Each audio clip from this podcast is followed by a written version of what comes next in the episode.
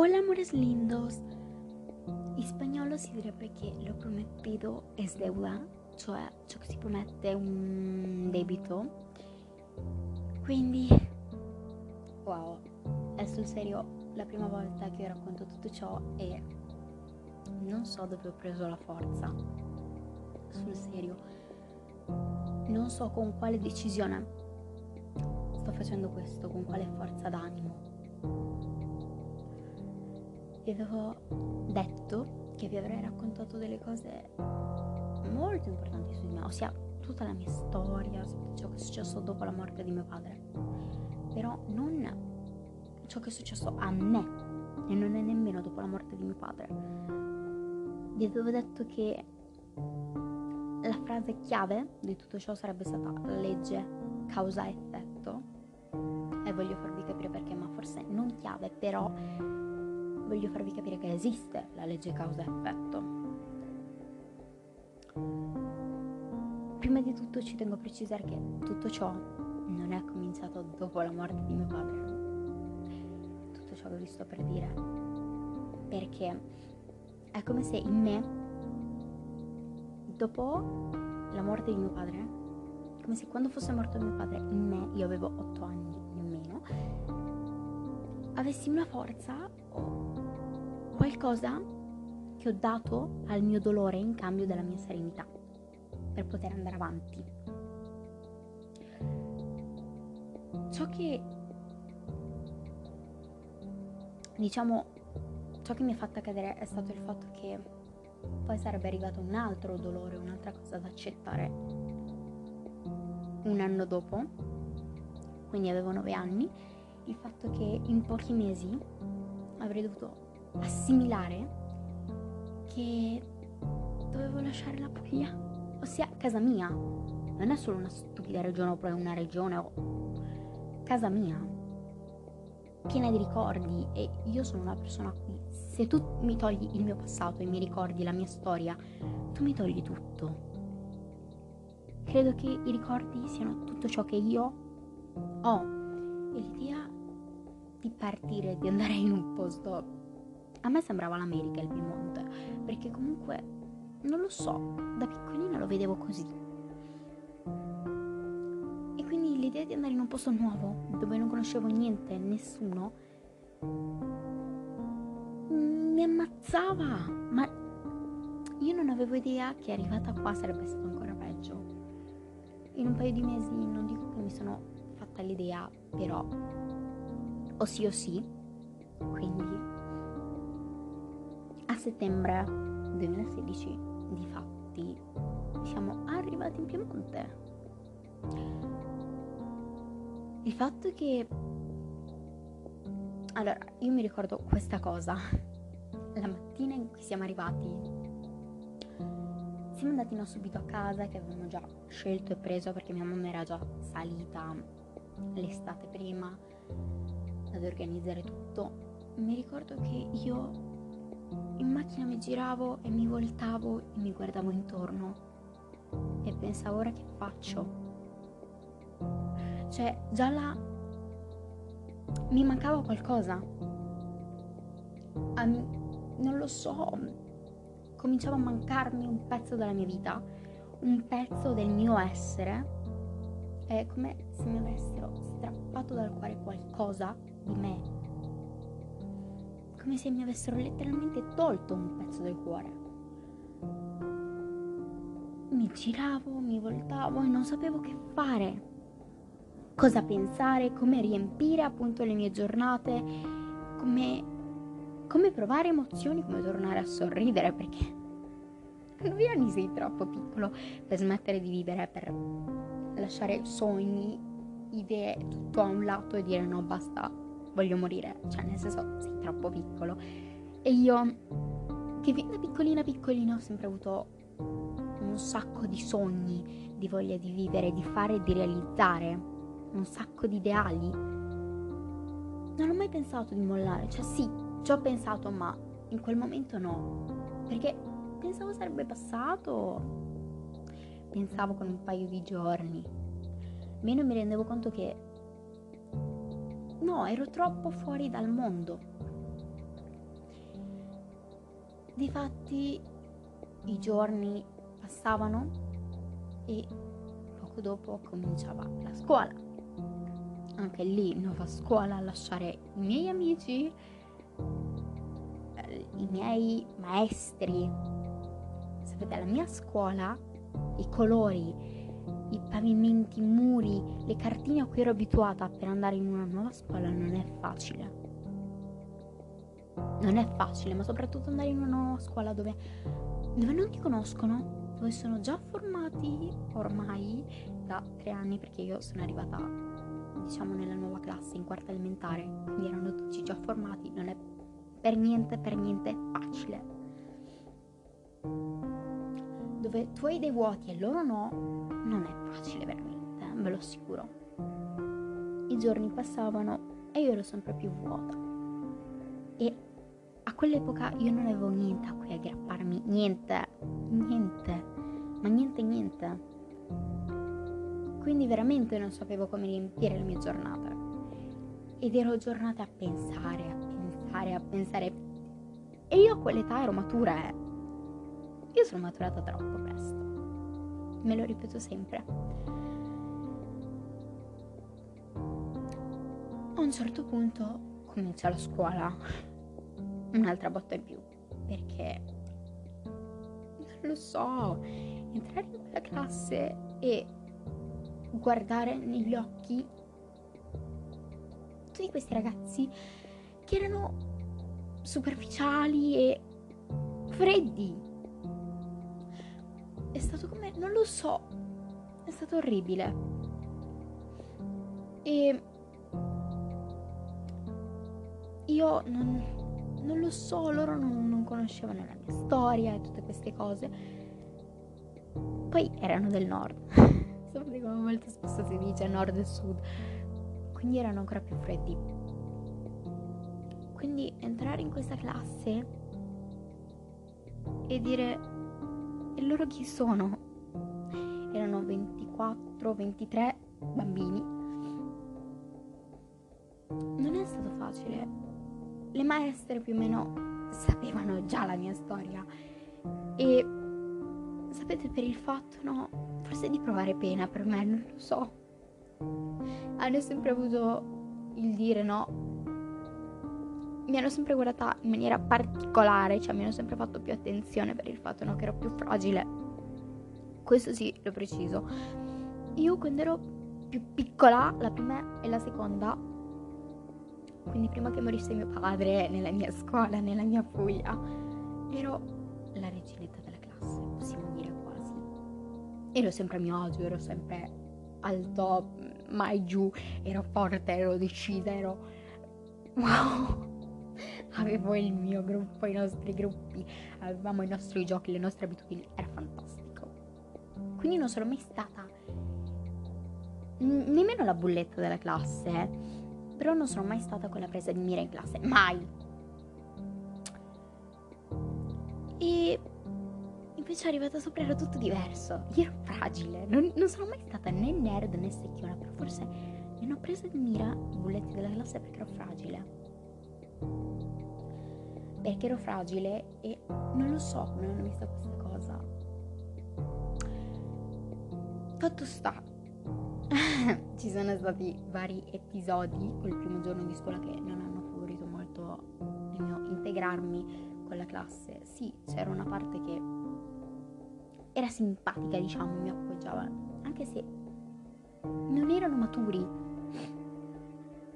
Però comunque c'era una parte che di bimbi, ragazzi, no, bambine, dolci, no. E un'altra di quelli, sapete, più bulli, di quelli che si vogliono divertire, di quelli a cui la vita non cambia niente, nel senso se, se tu soffri, se non soffri, non li cambia, non li tocca la cosa.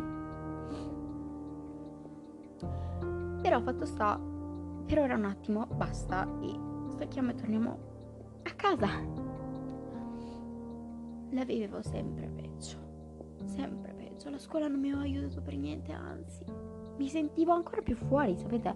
Perché quando loro parlavano, no, anche di ciò che facevano gli anni passati, io mi sentivo ancora più fuori dalla classe, ancora più al margine. E quindi a casa ero sempre più triste, sempre più vuota. Io quando ero piccolina mangiavo poco, è vero, però poco giusto. Non sono mai stata né all'interno dell'anoressia né di tutte queste cose, mai, perché comunque mangiavo. Mia nonna diceva mangiavi poco, però alla fine mangiavo. Però è arrivata qua sopra, è stata una cosa troppo forte, non, non mangiavo più. Quando arrivava l'ora pranzare, pranzavo diciamo a scuola. E quando arrivava l'ora più che altro di cenare, mettevo a tavola e mi partiva un senso di... mi partiva ancora di più questa mancanza, questo vuoto. E mi si chiudeva lo stomaco. E quindi non volevo mangiare. Non riuscivo a mangiare. Nonostante mi sforzassi e provassi, non riuscivo a mangiare. Ciò che non mi ha aiutato per niente è stato che le persone che mi stavano intorno, compresa mia mamma soprattutto, anziché capirmi e chiedersi perché la bambina non mangia, mi davano la colpa, cioè come se io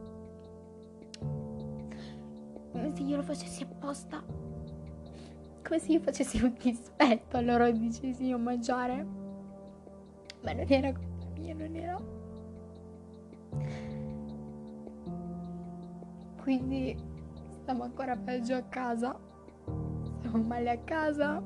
Stavo male a scuola. Il fatto del mio non mangiare. Del mio non mangiare veramente niente.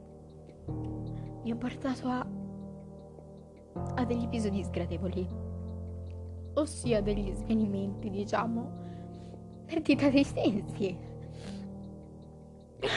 Mi è successo un giorno la prima volta a scuola. E però a metà, perché era più o meno l'inizio, era passata una settimana e mezzo di scuola, nemmeno. Quindi era l'inizio e non avevo nemmeno perso i sensi per completo, quindi eh, non mangi, devi mangiare un po' di più la mattina. E io là, sì, è vero, ok, però si è chiuso là. Io a quei tempi non tornavo a casa con mia mamma, ma con una vicina, quindi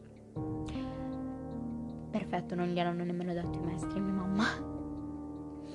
La seconda volta mi è successo una notte a casa e la notte in cui mi è successo è stata la prima notte che ho cominciato a passare veramente tutta in bianco, tutta, tutta, tutta senza dormire.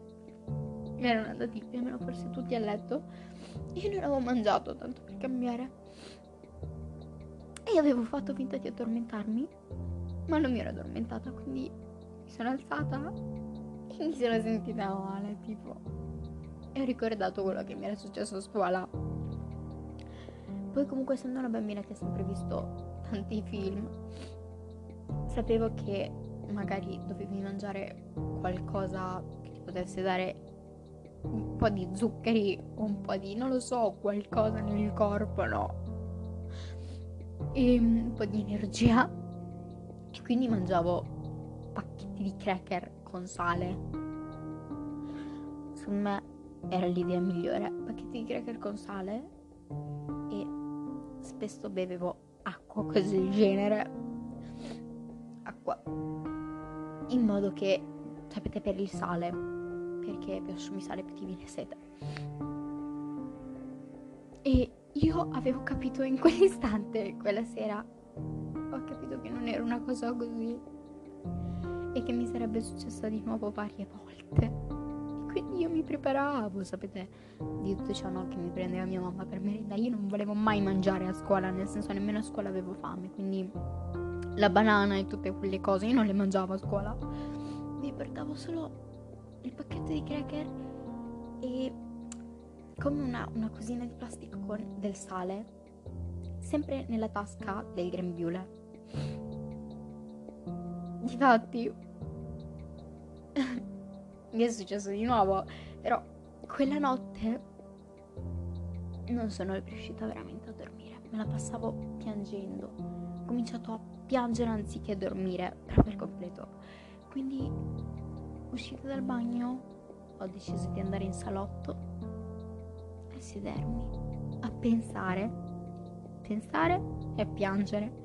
E pensavo e chiedevo a me, oh, che fosse Dio, a mio padre, che cosa mi stesse succedendo. Ero piccola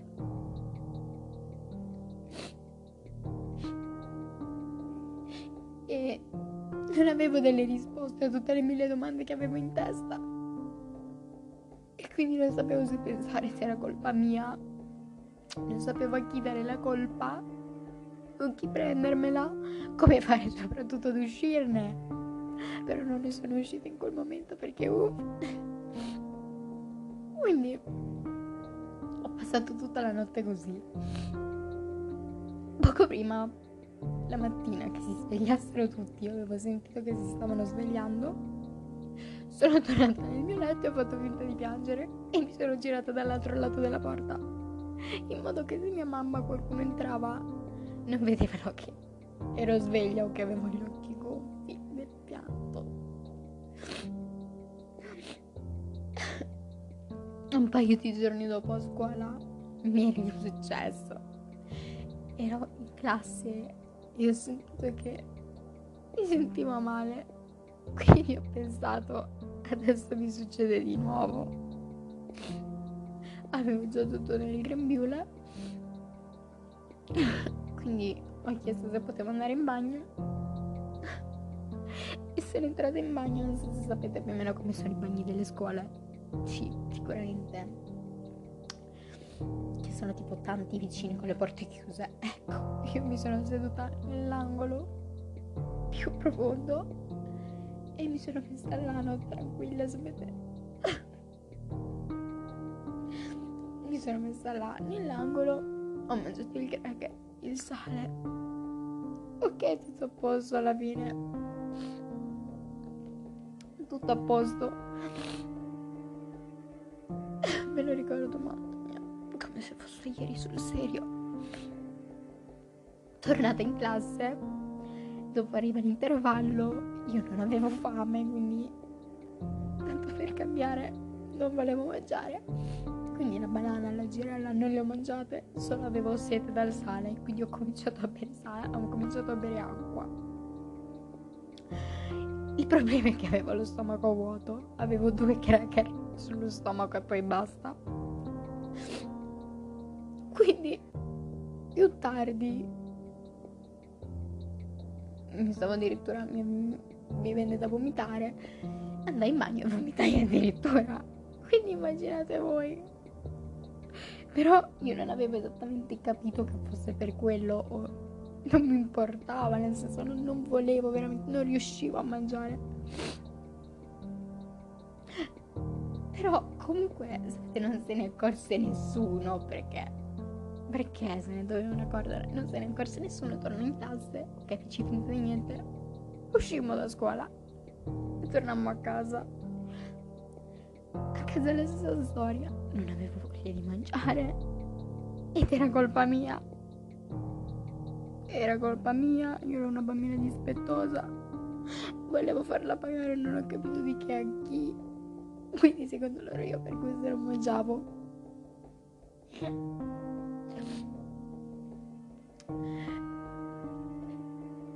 Poi oh, questo non so come se raccontarlo perché questo mi pare siano state il weekend il weekend sapete successivo.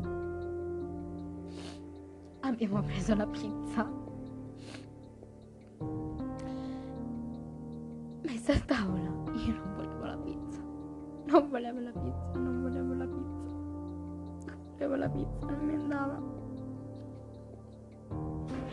e abbiamo preso la pizza e io non la volevo. E quella sera in pratica, diciamo, era come se per loro, non mi fate specificare, era come se per loro fosse diventato troppo il mio non mangiare o perlomeno quello che loro pensavano fosse il mio dispetto nei loro confronti, io non lo so. Tanto che sono rimasti a, a, picchiarmi. Non, non vi immaginate niente di che alla fine. Uno schiaffo o due. Il problema è che nessuno mi aveva mai messo le mani addosso. Io non ero mai stata picchiata. Non mi ha mai picchiato né mio padre né nessuno. Non mi hanno mai messo le mani addosso quando ero piccola. E quella era la prima volta. Qualcosa che non era colpa mia. Non era colpa mia. Quella sera poi... Oh,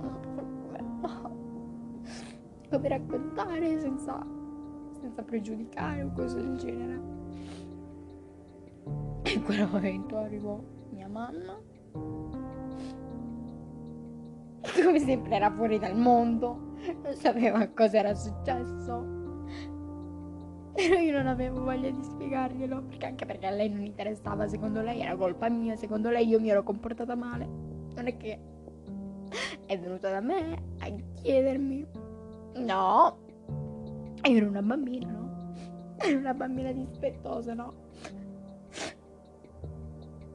Quindi non dico che mi ha dato la colpa, ma quasi, senza alla fine ascoltare del tutto. I giorni passano a casa alla fine. La stessa storia ogni notte, mi alzavo.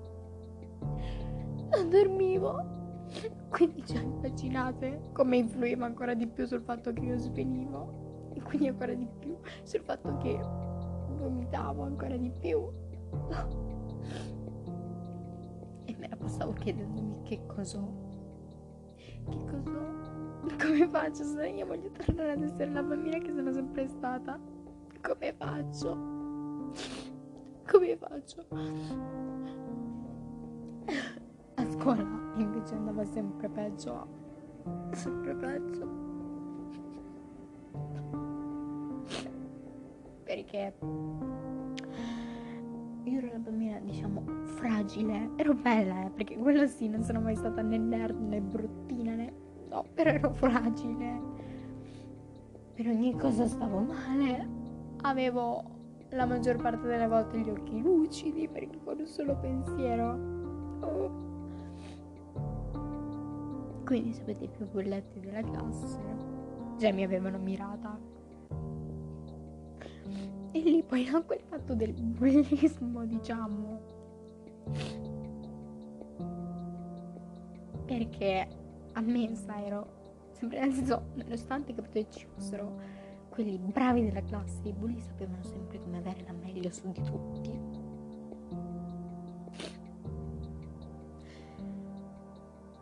In un giorno, un giorno in pratica, una mattina, sapete, la stessa storia, vado in bagno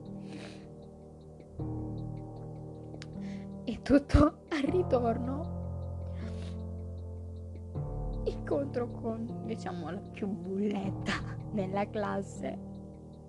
Non lo so come l'hai preso, io non lo so come l'hai girato. Non avevo nemmeno la testa per provocare né per rispondere né per dare retta.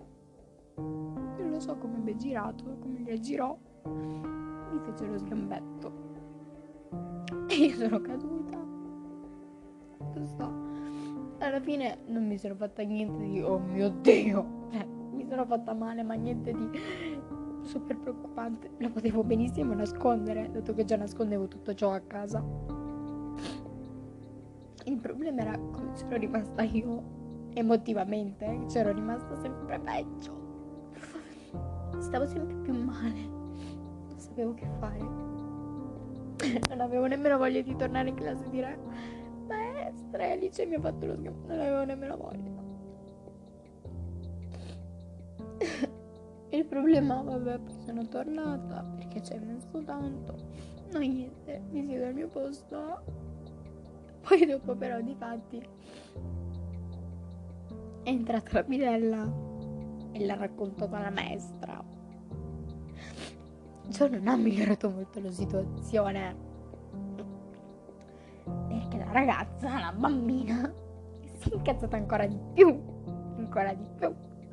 Quindi continuava, continuava.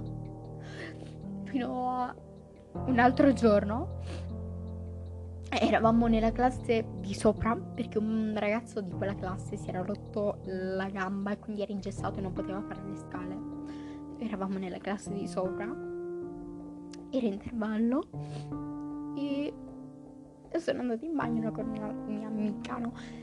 e le stavo raccontando una cosa a parte, una, una cosa mia e stavo dicendo la odio. Però capite, intendevo totalmente un'altra cosa, un'altra persona, un altro fatto, un altro... Fatto sta... Sono andata in classe, non mi sono messa là. Io non sapevo che la ragazza l'avesse ascoltata sta cosa, Alice. Difatti, torno in classe e viene incazzata pensando che io stessi parlando di lei. Vabbè, poi questa amica l'ha detto, non stavo parlando di te. Però sapete, tutto ciò non, non mi aiutava. La scuola, che secondo loro era un posto dove dovevo stare bene, dove potevo stare bene. Era un altro inferno. Fino a quando un'altra notte, sapete, per la stessa storia ancora. Io sono sempre stata una persona, quando ero bambina, non capivo i suicidi, non li capivo, non li capivo. Io dicevo suicidarsi è da, da matti, da folli, da... non lo so. Per me non aveva senso suicidarsi. Perché se Dio ti dà la vita, perché te la devi togliere? Così pensavo. Che una sera non ha cominciato ad avere, secondo me, senso il suicidarsi, nel senso suicidarsi ficcandosi un coltello nel cuore, ficcandoselo nelle vene, morendo strangolata, impiccarti da sola, ammazzarti, buttarti giù dal balcone. Secondo me quello era il suicidio fatto sta.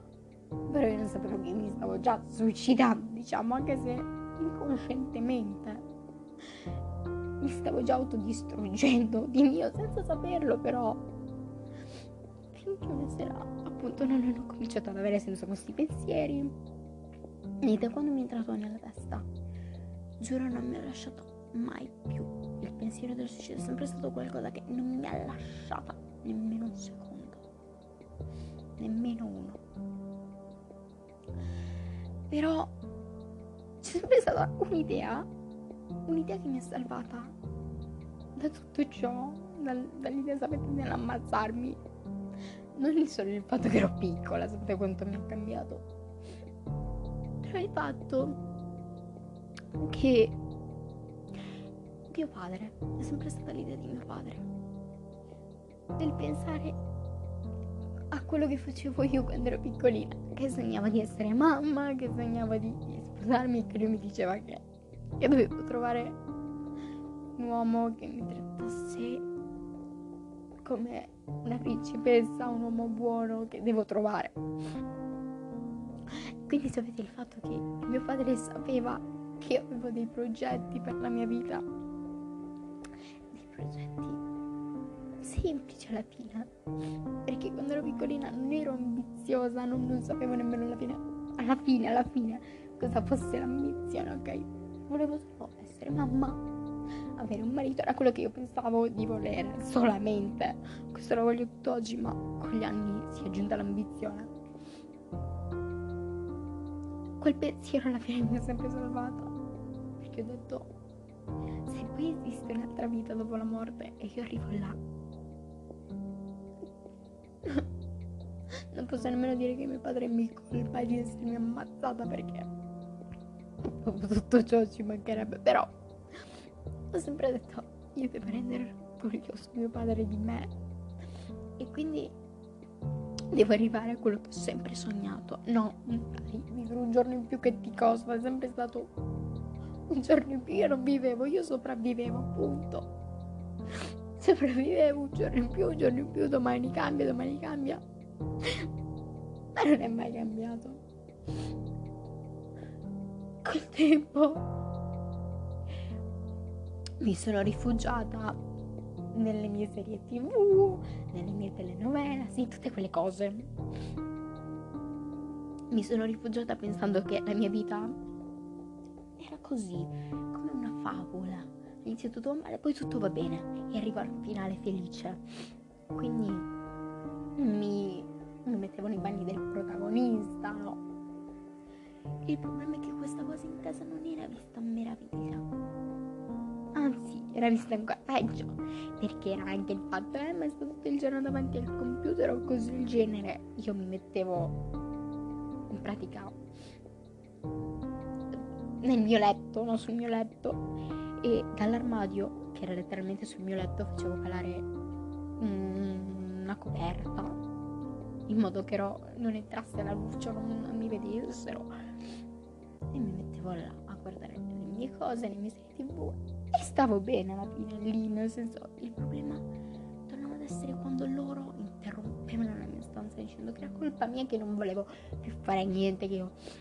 O quando la sera staccavo e tornavo di nuovo davanti al piatto a tavola. Quel piatto più grande di me. Io dovevo mangiare il piatto, ma il piatto, sapete l'idea di mangiare, mangiava me quindi era diventata colpa mia anche per quello. Io non avevo più voglia di fare niente. Si aggiungevano no, le cose che, perché poi a me rigiravano la notte. Io la notte, quello, la notte sono sempre stata in piedi. Sapete?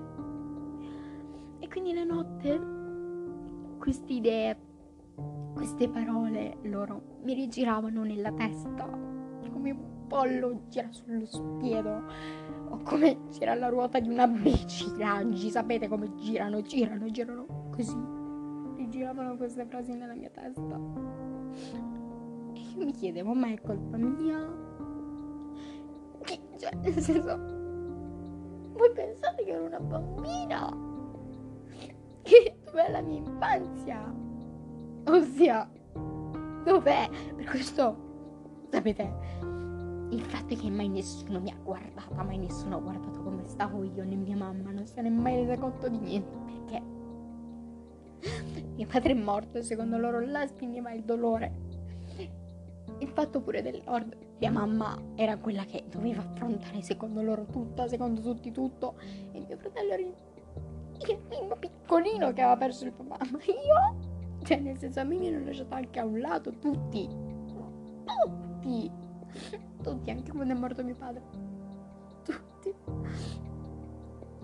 Quando andavano da mia mamma, sapete, oppure sapete la famiglia, quella della mamma, quella del papà, e sapete la famiglia no, che rimaneva, andavano più da Giuseppe perché Giuseppe è il piccolino, Giuseppe è quello che soffriva di più, come stava Giuseppe, Carlotta non esisteva.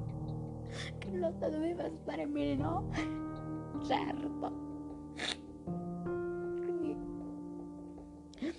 questa cosa mi ha fatto anche abituare mia mamma ad essere sempre più preoccupata per Giuseppe e di Carlotta. Non fottersene niente.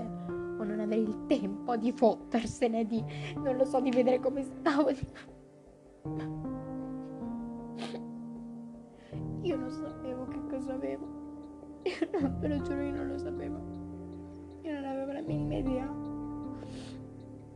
di come fare stai bene, quello non saprei nemmeno come dare un consiglio. Perché a me queste cose sono durate fino a un paio di anni fa. Nel senso, fino a un paio di anni fa. Io stavo ancora così, stavo ancora male fino ai miei 11. 11 anni, 12 anni. Non dico che stavo fino agli 11 anni stavo così male, ma male. Continuavo a dormire, sapete, a passare male. Ai 12 anni non così, però nemmeno poco. Capite, continuavo a stare male e a rifiutarmi a vivere. perché con il tempo meno senso aveva per me la vita. Io non sapevo che nome dare tutto questo, al dolore, al vuoto, perché per me è sempre stato un vuoto e sempre ci sarà un vuoto in me, che non è solo il vuoto di mio padre, è il vuoto dell'aver perso una parte di me stessa. Io non so veramente, io non so più chi sono. Forse adesso, sapete, nell'ultimo anno, negli ultimi anni, mi sono ricreata. Però prima sapevo chi ero, nel senso non ero nessuno appunto. Tutt'oggi non so chi sono, perché quella che io sono è una, una, una cosa che mi sono creata, ma io non sono nata così, quindi come sono nata, chi ero come sono venuta con quali ideali a questo mondo, io non lo so più, perché ho perso quella parte di me. Forse la notte più dura passata sveglia, quella del primo svenimento, diciamo, quella della prima partita di sensi a casa, oppure quella la sera che mi hanno picchiato, non lo so. Però sicuramente nella top di quelle più difficili entra la notte in cui ho capito che cosa avevo. In cui ho capito che cosa avevo. E adesso aiuto. Forza a me ci vuole semplicemente per dire una parola. Una parola. Io non pensavo, io no, non credevo, sapete bene, piccolina, ero piccolina quindi io, quando io dico io prima non pensavo, voi dovete pensare fino ai miei sette anni, fino ai miei otto anni. Io fino agli otto anni non credevo queste cose. Non credevo, diciamo, sapete, all'esistenza della malattia mentale che ti uccide. Ci credevo. Però quando quella notte, quella sera, perché era una sera, eravamo su un programma totalmente a caso. Sapete quando il giorno, la mattina o la sera prima vedi dei programmi su un canale, poi spegni la tv e non la accendete in tutto un arco della giornata, poi la sera la riaccendete e vi trovate su un canale a caso dove fa un programma a caso, parlano di cose a caso che voi nemmeno sapete. Ecco, quella sera, mentre mia mamma, o non mi ricordo chi, stavano preparando, sta mia mamma stava preparando la cena, c'era la tv accesa su un programma a caso. Io sono passata al momento giusto, nel posto giusto. Ed era un programma dove c'erano, suppongo, psicologi così del genere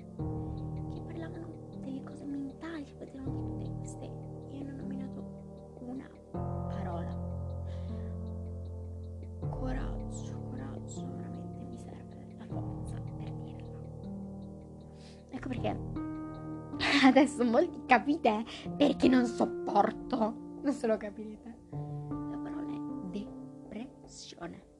Adesso capite perché non sopporto quando quegli stupidi adolescenti di oggi si fanno depressi o quelle cose, sapete, semplicemente mettendosi il cappellino, facendo i TikTok da deficienti. Adesso l'avete capito semplicemente perché di forza veramente che non... Oppure quando vanno in giro a dire io sono depresso. No, tu sei scemo, sei deficiente, punto. Punto. Chi vuole comprendere, comprenda. Perché non è come voi pensate, perché se voi veramente avete queste cose, nemmeno lo sapete, nemmeno vi azzardate a dirlo. Però, sapete, lì era ancora presto. Alla fine, mi sa, non eravamo nemmeno a inizio 2018, eravamo ancora, nel senso, nel 2017. Quindi, no, forse sì, eravamo veramente ancora nel 2017. Sì. Eravamo nel 2017. Metà, vabbè. Sapete, era primavera o qualcosa del genere. E...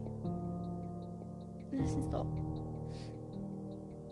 comunque ero ancora nel bel mezzo di tutte queste onde, di tutti questi problemi, quindi non mi è mai fatto caso a chiedere aiuto.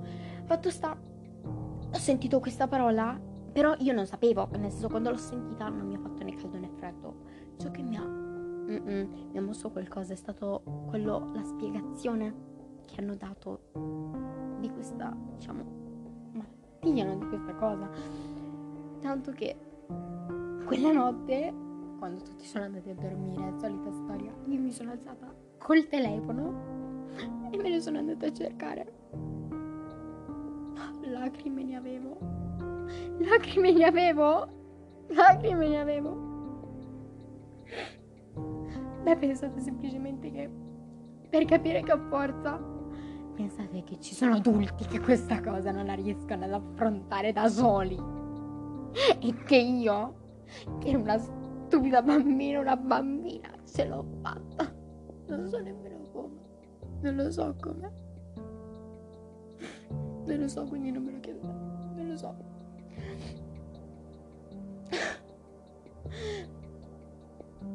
Però, sapete, quel giorno non ho scoperto una parte in più di me, anzi mi sentivo peggio, perché sapevo che era una cosa grande, quindi mi sentivo peggio. Però non mi è mai passato per la mente di chiedere aiuto, nel senso ormai era troppo tardi per chiedere aiuto, io chiedevo aiuto attraverso dei segnali, ma mai nessuno l'ha capito questo aiuto dall'inizio di tutta quella storia, ma mai nessuno l'ha capito mai nessuno l'ha capito. Ecco perché io non mi fido di nessuno. Nel senso, ecco perché, perché devo andarti a raccontare le cose mie più superficiali se nessuno, nessuno ha fatto caso a me. Con tutta questa storia, io non mi fido delle persone.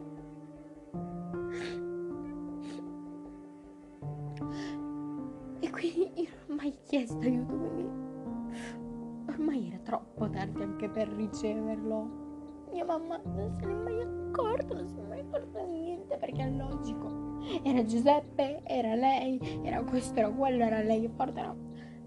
Carlotta, dove era Carlotta? Dove era Carlotta? Dove? Come stai Carlotta? Come ti sta andando la, la merda?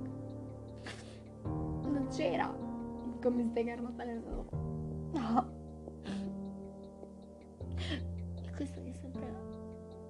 lo so, credo che mi abbia cambiata per completo questa cosa. E io sono quella che sono per questo, fondamentalmente. E adesso capite anche perché legge causa e effetto. Perché la morte di mio padre, o meglio, delle cose che sono successe dopo la morte di mio padre, quindi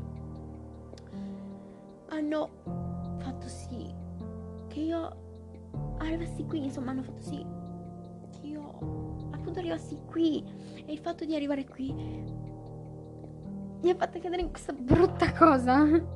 In questa brutta cosa. Io sono caduta subito in questa cosa. Subito. E come... Non lo so, sono caduta veramente subito.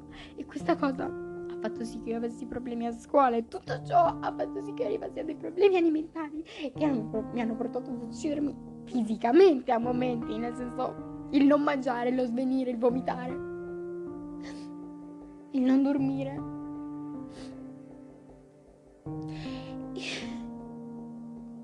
Come se io fossi caduta in un burrone. E mentre mi guardavo intorno per capire dove ero, ho messo il piede e sono caduta in un altro e poi di nuovo ancora la stessa cosa. Quindi, diciamo, niente facile dopo la morte di mio padre e non è semplicemente sapete perché quando loro dicono. Molti me l'hanno detto eh loro dicono vedi superalo nel senso tutti perdiamo una persona cara. Sì! Primo io non ho perso primo nella mia vita. Uff. E secondo sì. Ma non tutti. Anzi quasi nessuno se non nessuno affronta quello che io ho dovuto affrontare. A nove anni. Nove anni, avevo nove anni. Nove anni. 69 anni giocano con le bambole o al giorno d'oggi fanno i TikTok o al giorno d'oggi nel senso non lo so, giocano alla PlayStation o che ne so io. Io no. Io dovevo farmi da, da dottoressa, psicologa, da, da tutto, da tutto, da tutto, da, da mamma, da sorella, da amica, da tutto, da sola. Ecco perché quando io dico io per me sono tutto, non è uno scherzo, non è vanità, capitelo, non è vanità. E che veramente, veramente io per me sono tutto. Io per me sono stata tutto. Io mi sono salvata grazie a me stessa appunto. Grazie a nessun altro. Grazie a me. Semplicemente a me. Non so come, non so come perché non ho avuto una forza, una resistenza, un pensiero, un, qualcosa che mi ha salvata. Poi una volta ti salvi, la prima volta ti salvi, la seconda non lo sai. E queste cose sapete che sono sempre dietro l'angolo, nel senso. Quindi, quindi mi ammiro veramente. Quando io mi ammiro, non è perché sono vanitosa, è perché, è perché sono grata a me, è perché mi devo tanto, è perché perché la solitudine esiste io ne sono la prova vivente. E che perché puoi morire, ma il mondo va avanti. Ed è vero, puoi star morendo, ma il mondo ti passa sopra, ma non si ferma. E lo so molto bene. Quando io piangevo, quando io stavo male, con me c'ero solo io. C'ero solo io, io mi abbracciavo da sola, io mi, mi non lo so. Mi curavo da sola, sapete? Una grande, una grande parola, eh? Mi consigliavo da sola, facevo tutto da sola. Tutto, ecco perché. Io non sono abituata alla vita con le altre persone. Io, quando ero piccola, non sono mai stata solitaria. E chi mi ha conosciuta prima lo sa, io amavo stare tra la gente, lo amavo lo amavo. Amavo stare tra la gente, amavo parlare con lui, con lui, con lui, con lui e con lui. Però sono dovuta diventare così quando mi sono resa conto che che è triste. Che è triste. È vero. È vero. La solitudine esiste. E quando le persone ti dicono io sarò lì per te sempre, non è vero non è vero. Non è vero.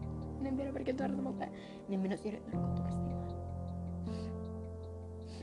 Basta, basta, basta, basta, basta, basta. Basta. Basta, finito. Questa è la mia grande verità, non completa, ma quasi. Questa è la mia grande verità. L'ho voluto fare perché forse perché io avevo bisogno di raccontarlo per la prima volta e sicuramente non è la cosa migliore raccontarlo a tutti voi a momenti al mondo però avevo bisogno di dirlo e non sapevo chi non sapevo chi perché veramente non mi sono mai fidata di nessuno sufficientemente per raccontare tutto ciò non c'è mai stata l'occasione ma nessuno si è interessato a me non lo so non lo so però questa è la mia grande verità e non sono capricciosa. Io, quando io me la prendo con le persone, dico che vi odio. Di nuovo, chi vuole intendere, intenda.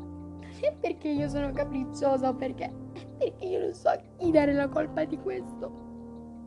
Io non posso dare la colpa a me. Non so se, se mi capite. Io non posso dare la colpa a me e non so chi darla. Mi rendo conto che al 65% o al 70% la colpa è di mia mamma. Ma l'altro 30, 35%, capitemi di chi? Io a chi la do la colpa? Non lo faccio perché cattiveria e perché certe volte ho bisogno di sapere che non ho la colpa. Non so di che dovrei avere la colpa, ma così penso. Quindi sul serio non è per cattiveria, non sono cattiva, solo che ho sofferto troppo. e il dolore ti cambia. Tu dal dolore, dal tunnel di dolore non ne esci come prima mai, mai. Non è. Sul serio. Sul serio. Non sapete quanto mi sarebbe piaciuto non dover affrontare tutto questo e continuare ad avere la famiglia perfetta, a vedere la famiglia perfetta e continuare a contare sulle persone, avere qualcuno su cui contare. Non importa anch'io che di che qualcuno. Qualcuno, perché due fratelli ho due fratelli. A che mi sono serviti? A niente. C'è di più, Giuseppe, anzi a mettermi ancora più in difficoltà, diciamo. Mi è rimasta una madre? Dove la vedete mia mamma? Dove?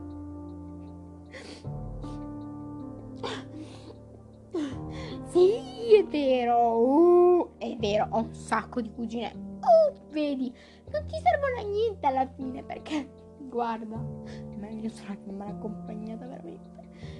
Dove le vedete tutte queste persone? Che mi dovevano stare vicino, che io ho. Ma non ci sono. Dove sono? Dove lo sanno? Dove? Dove si sono mai interessati a come stavo? Quando? Nemmeno per sbaglio. Nemmeno per sbaglio? Sì, forse sì. Forse c'è stata una persona, però nemmeno per completo. Sì, solo una volta, in tutti questi anni, l'anno scorso. L'anno scorso, una volta, in tutti questi anni, veramente una persona. Non, stavamo, non stiamo parlando di tutto ciò, ma di un'altra cosa che è successa, un altro, un'altra cosina che è successa l'anno scorso. Veramente, una persona sì, è vero. Sì, veramente per la prima volta forse dopo tanto qualcuno si è interessato veramente a capire come stavo, a sapere perché. Forse, però sapete perché? Perché è una persona che forse ha sofferto quanto ho sofferto io, quindi non lo so. Non lo so, vabbè, fatto sta. Basta, basta, basta, basta, basta. Io non ero qua per raccontarlo, né voi per saperlo, però l'ho fatto. E adesso non deve cambiare niente, sinceramente, sinceramente, non mi cambia niente, perché non mi è stato vicino nessuno quanto veramente ne avevo bisogno. Perché ora qualcuno mi dovrebbe stare vicino, mi dovrebbe appoggiare, no, non mi cambia niente, non mi cambia niente. La mia vita continua. E questo, tutto ciò, il fatto del pensare che non solo mi ha tolto tanto, nel senso mio padre, ma mi ha messo davanti a tanto dolore. Fatto volere sempre di più, non lo so, vendetta, non so nemmeno da chi, però capite, quando io cerco vendetta, di nuovo, capitelo. Non è per cattiveria, è perché io voglio. Non voglio essere l'unica a soffrire in tutto ciò, non voglio essere l'unica persona al mondo a soffrire così o l'unica persona in questa storia, in questa favola, che è nemmeno una favola perché chissà se avrà un finale felice, però questo è. Questo è. E basta. Basta. Sinceramente sì, questo sì, se veramente vi è una cosa che vi è interessata a...